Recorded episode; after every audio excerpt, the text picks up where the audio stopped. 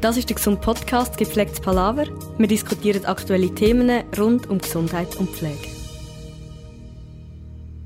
Ja, herzlich willkommen zu der nächsten Episode vom Gepflegten Palaver. Ich bin heute da mit zwei Gästen und natürlich wie immer mit der Sibyl. Hallo zusammen. Die beiden Gäste ähm, sind Lea Marti und der Fabio Knöffler von beides Lehrpersonen HF da an der Gesund. Hallo zusammen. Hallo miteinander. Hallo zusammen. Wir machen heute eine kleine Sondersendung zum Thema der Pflegeinitiative, wo wir darüber abstimmen am 28. November 2021. Ich habe mir überlegt in der Vorbereitung, es ist irgendwie so lange her, dass wir noch Unterschriften gesammelt haben für die Pflegeinitiative. Ich weiß ehrlich gesagt gar nicht mehr so genau, wann das es war, aber für mich gefühlt ist es schon ewig her. Und jetzt stimmen wir erst dann irgendwie darüber ab, was ist da überhaupt alles passiert? Ja, Karin, die gesammelten ähm, Unterschriften, die du erwähnt hast, die sind ähm, heute vor ziemlich genau vier Jahren, im 2017 im November, äh, eingereicht worden. Dort ist die Volksinitiative für eine starke Pflege, also die heutige Pflegeinitiative, eigentlich eingereicht worden.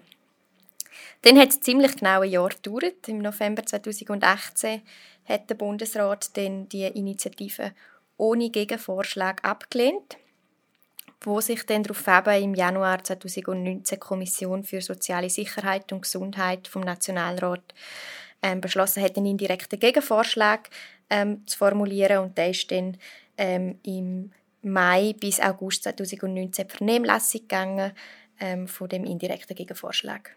Und dann ist es nochmal zwei Jahre gegangen, bis sich der Ständerat und der Nationalrat gefunden haben und gemeinsam einen indirekten Gegenvorschlag haben auf die Beine stellen Das ist einfach so lange gegangen, weil sie eben sich nicht gefunden haben, unterschiedliche Meinungen hatten. Und im März 2021 haben sie dann einen Kompromiss gefunden und der indirekte Gegenvorschlag beinhaltet Ausbildungsbeiträge an angehende diplomierte Pflegefachpersonen im Umfang von 469 Millionen vom Bund und nochmal 469 Millionen von den Kantonen. Plus können Pflegende gewisse pflegerische Leistungen zuhanden der Krankenkasse ohne ärztliche Verordnung ähm, in Rechnung stellen. 2021 hat der Ständerat ähm, die Ablehnung der Initiative empfohlen und darum stimmen wir jetzt über die Initiative ab am 28. November. Wenn sie nicht angenommen wird, würde eben der indirekte Gegenvorschlag vom Parlament in Kraft treten. Okay, wow, das ist ja ziemlich ein Hin und ein Her, was da alles so in einem politischen Prozess passiert. Also haben wir jetzt die Initiative und wir haben den indirekten Gegenvorschlag. Also um was geht es aber jetzt nochmal genau in dieser Initiative? Ich glaube, der Hintergrund ist, dass eigentlich unbestritten ist, ähm, dass es immer mehr Pflegende braucht. Die Leute werden älter, sie werden äh, kränker, also haben mehr um Multimorbidität, das heißt mehrere verschiedene Krankheiten, das heißt auch Behandlung und Pflege wird komplexer. Und zudem haben wir auch schon heute ähm, eigentlich einen Pflegenotstand, also einen Mangel vor allem an diplomierten Pflegefachpersonen. Ähm, und darum ist auch die Initiative ergriffen worden, um eben diesen Mangel zu beheben, also das Problem, das wir im Moment in der Praxis haben. Und was wird denn genau gefordert in der Pflegeinitiative? Die Initiative verlangt eigentlich, dass der Bund und die Kantone Pflege als ähm, wichtigen Bestandteil unserer Gesundheitsversorgung anerkennen und auch fördern. Und der Zugang für die Pflege soll eigentlich von hoher Qualität für alle Menschen garantiert sein. Der Bund und der Kanton sollen auch sicherstellen, dass genug Pflege, diplomiertes Pflegefachpersonal ähm, zur Verfügung steht und zudem sollen auch ähm, jede pflegetätige Personen entsprechend ihre Ausbildung und ihre Kompetenzen schaffen können. Und eigentlich verlangt die Pflegeinitiative im Detail ähm, drei Forderungen. Das ist einerseits, dass ähm, mehr Pflegende ausgebildet werden, also eine Ausbildungsoffensive, dass Berufsausstieg verhindert werden und die Arbeitsbedingungen sich somit verbessern und dann so als dritte Forderung auch, dass Pflegequalität sichergestellt wird und ähm, dass wir wirklich genügend Pflegende haben, auch für eine gute Pflegequalität. Und warum ist es denn wichtig, dass man mehr Pflegende ausbildet? Du hast vorhin gesagt, es gibt zu wenig. Aber wenn wir doch alle halten und wir haben ja jetzt auch immer viel vom Ausland gehabt, ist das nicht eine gute Möglichkeit? Bund und Kanton ähm, müssen, müssen in die Ausbildung investieren, ähm, dass wir mehr Pflegefachpersonal ausbilden und dass eben auch unsere Abhängigkeit wirklich vom Ausland ähm, auch reduziert wird. Wir haben sehr viele Pflegefachkräfte vom Ausland und aber auch die alle Länder außerhalb ähm, um die Schweiz und um merken, dass sie Fachkräftemangel haben und auch die sind ihre Arbeitsverbesserungen am anpassen. Also auch dort wird in Zukunft das sicher rückläufig sein. Ähm, ja, und mit höheren Ausbildungslöhnen auch nimmt natürlich auch die Attraktivität für die Pflegeausbildung zu und somit eben auch die Anzahl von Berufseinsteigerinnen dann schlussendlich. Genau, zudem möchte man ja auch Berufsausstiege verhindern. Ähm, und dadurch, das kann man eigentlich nur dadurch machen, dass man auch die Arbeitsbedingungen eigentlich verbessert. Das heisst, konkret, es braucht zum Beispiel verlässliche Zeit- und Dienstplanungen.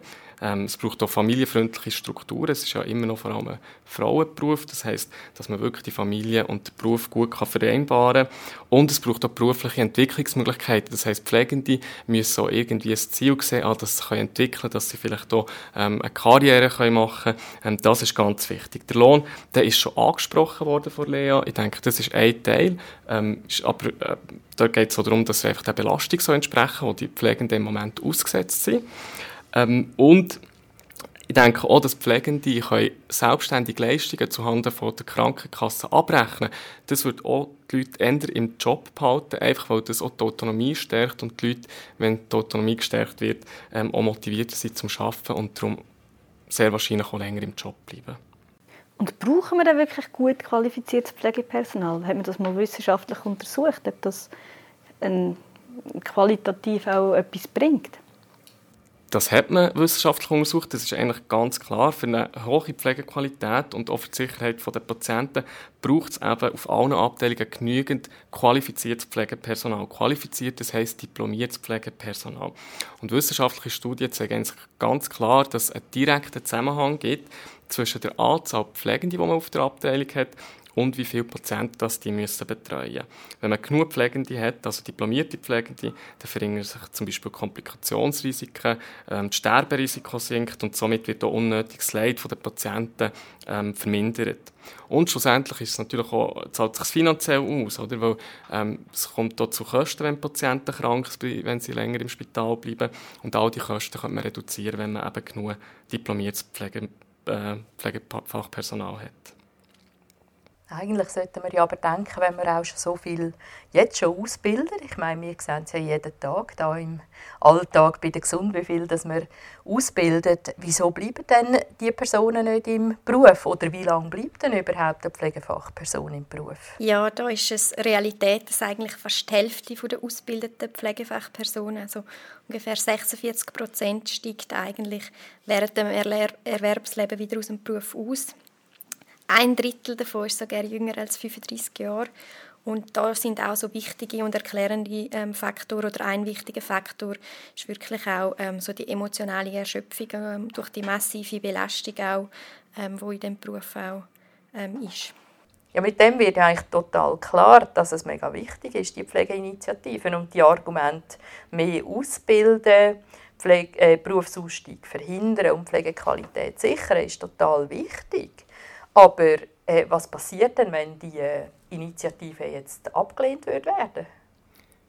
Wenn die Initiative jetzt abgelehnt wird am 28. November, dann wird der indirekte Gegenvorschlag eigentlich in Kraft treten. Und was beinhaltet denn der Gegenvorschlag?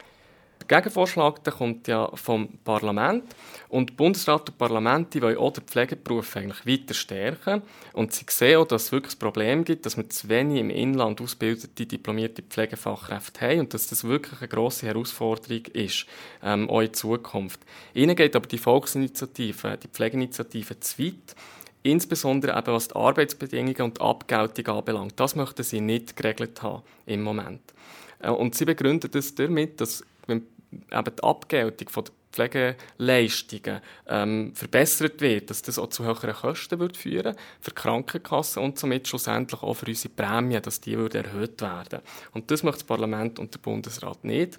Und darum haben sie den Gegenvorschlag verabschiedet, wo zwar wichtige Forderungen von Initiativen, vor allem was die Ausbildung anbelangt, aufnimmt und aber auch eine rasche Umsetzung ermöglicht. Das heißt, es gibt ein paar andere Punkte, die der umfasst, nehme ich an. Genau, der indirekte Gegenvorschlag ähm, umfasst eigentlich ein Bundesgesetz und drei Bundesbeschlüsse. Ähm, das Bundesgesetz ähm, ist über die Förderung von der Ausbildung im Bereich von der Pflege. Und die drei Bundesbeschlüsse, also der erste Bundesbeschluss wäre ein Bundesbeschluss über die Finanzhilfe zur Förderung von der Ausbildung im Bereich von der Pflege. Dann haben wir einen Bundesbeschluss über die Finanzhilfe zur Förderung von Effizienz in der medizinischen Grundversorgung und da in, insbesondere auch die Interprofessionalität. Und dann die dritte oder der dritte Bundesbeschluss wäre dann noch ähm, über die Erhöhung der Ausbildungsabschlüsse in der Pflege in den kantonalen Fachhochschulen und höheren Fachschulen. Und dann haben Sie gesagt, da gibt es auch noch, neben diesen Bundesbeschlüssen, gibt es auch noch Bundesgesetze. Genau, das ist richtig. Ähm, das Bundesgesetz ist eigentlich auf acht Jahre befristet. Und dort ist es eigentlich so, ähm, dass Kantone sollen Beiträge an die undeckten Kosten für die praktische Ausbildung ausrichten. Also das heißt eigentlich, dass ähm, Kantone sollen die Institutionen, die Pflegefachleute ausbilden, unterstützen finanziell und dass sie auch eine Ausbildungsverpflichtung haben, also dass sie auch mehr Pflegefachleute ausbilden müssen. Ähm, Zudem sollen auch Personen, die in der Ausbildung sind an einer ähm, höheren Fachschule oder einer Fachhochschule, sollen auch die Möglichkeit haben, zukünftig Ausbildungsbeiträge ähm, zu erhalten, also Unterstützung überzukommen, ähm, wo auch der Bund und Kanton ähm, dabei finanziell unterstützen. Und was fehlt da im Vergleich zu der Pflegeinitiative? Ja, im Vergleich ähm, zur Pflegeinitiative, wenn wir jetzt so Pflegeinitiative und den indirekten Gegenvorschlag ähm, anschauen, dann ist es eigentlich so, dass ähm, beide Initiativen genügend diplomierte Pflegefachkräfte fordern. Äh, dort ist es so, dass die Pflegeinitiative bei der, bei der Umsetzung ist das noch eher offen, wie das, das dann ähm, konkret angegangen wird. Der indirekte Gegenvorschlag stellt dort 1 Milliarde Franken quasi für eine Ausbildungsoffensive zur Verfügung. Auch bei den Arbeitsbedingungen ähm, dort ist sicher ganz ein grosser Unterschied auch. Das ist etwas, was die Pflegeinitiative explizit fordert, ähm, dass eben die Arbeitsbedingungen ähm, verbessert werden, wo der indirekte Gegenvorschlag eigentlich keine neuen Regelungen ähm, sieht, explizit in Bezug auf die Arbeitsbedingungen. Ein weiterer Punkt, was noch Unterschiede zwischen der Initiative und dem indirekten Gegenvorschlag gibt, das ist die Abgeltung der Pflegeleistungen. Das heißt eigentlich das Geld, das zum Beispiel ein Spital bekommt für seine Pflegeleistungen, zum Beispiel von der Krankenkasse. Bei dieser Abgeltung sagt die Initiative, dass der Bund für eine angemessene Abgeltung der Pflegeleistungen sorgt. Die Umsetzung ist aber natürlich noch offen. Ähm, das heißt, wir wissen noch nicht, was genau unter angemessener Abgeltung eigentlich was darunter zu verstehen ist. Der indirekte Gegenvorschlag wird von der, wird von der, bei der Abgeltung nichts ändern, keine neuen Regeln, weil Bundesrat und Parlament findet, dass eigentlich die heutige Abgeltung angemessen ist. Und dann bei der direkten Abrechnung zulasten von der Krankenkasse. Auch dort, ähm, das will Pflegeinitiative, aber wie das umgesetzt wird, ist dann noch offen. Beim indirekten Gegenvorschlag wäre eine direkte Abrechnung der Pflegenden möglich, aber es muss einen Kontrollmechanismus geben. Das heißt, die Kosten dürfen nicht steigen, wenn Pflegende für selber abrechnen. Und sie müssen einen Vertrag mit der Krankenkasse haben. Das klingt jetzt schon auch so, als ob die Pflegeinitiative schwammiger wäre als der Gegenvorschlag. Wie kommt das? Das ist natürlich so, weil ganz viele Sachen noch müssen verhandelt werden Und das ist ja auch ähm, das Argument, oder, dass, dass man noch nicht weiss, wie die Pflegeinitiative genau nach dem politischen Prozess umgesetzt wird. Oder? Und darum ist das natürlich noch sehr offen. Das muss noch verhandelt werden im Parlament. Ich denke, dort ist auch noch ein wichtiger Unterschied ähm, zum Wissen, dass Pflegeinitiative eigentlich ähm, verlangt, dass man in der Bundesverfassung etwas ändert und eigentlich der Gegenvorschlag auf Gesetzesebene Änderungen ähm, vorschlägt. Das ist auch das, was Fabio am Anfang erwähnt hat bei der Gegeninitiative, dass Gegeninitiativen oder Befürworter von der Gegeninitiative dann auch argumentieren und sagen, die würde dann schneller umgesetzt werden, weil es auf Gesetzesebene ist. Das ist aber bei jeder Initiative so, ist das richtig? Das ist bei jeder Initiative so. Das ist so, oder? Es ähm, ist eine Verfassungsänderung und daraus werden ja Gesetze entstehen. Und die Gesetze müssen natürlich im Parlament wieder verhandelt und erstellt werden. Und wie die, die, die am Schluss aussehen, ähm, das weiß man natürlich im Vorhinein noch nicht. Also Fabio und Lea, könnt ihr mir jetzt noch mal erklären, was spricht jetzt für die und was spricht gegen die Pflegeinitiative? Ja, also für ähm, Pflegeinitiativen oder Befürworter von Pflegeinitiativen sagen halt ganz klar, dass Ausbilden ohne Verbesserung der Arbeitsbedingungen und ohne Überwachung, Überwachung oder Steuerung von der Zusammensetzung von Teams entsprechend ähm, von der Komplexität von der Pflege ähm, dass das einfach eine aussichtslose Sache ist. Und es geht vor allem darum, wirklich auch das Personal im Beruf können zu halten und das durch die Attraktivität vom Beruf, die gesteigert soll werden und durch die verbesserten Arbeitsbedingungen wirklich auch mehr junge Leute angezogen werden. Befürworter vom indirekten Gegenvorschlag, die sagen dazu, dass zentrale Anliegen schon aufgenommen werden von Initiativen, vor allem eben die Ausbildungsoffensive. Sie sagen aber, dass Arbeitsbedingungen eigentlich nicht etwas ist, was in der Verfassung geregelt werden sondern eigentlich von den Sozialpartnern verhandelt wird. Zudem führt eigentlich die Ausbildungsinitiative auch schon zu einer Verbesserung der Arbeitsbedingungen, sagen die Befürworter vom indirekten Gegenvorschlag. Und sie sagen natürlich, dass das ähm, die Umsetzung von Initiativen einfach zu diesen Mehrkosten wird führen die einfach für das Gesundheitswesen nicht tragbar wären.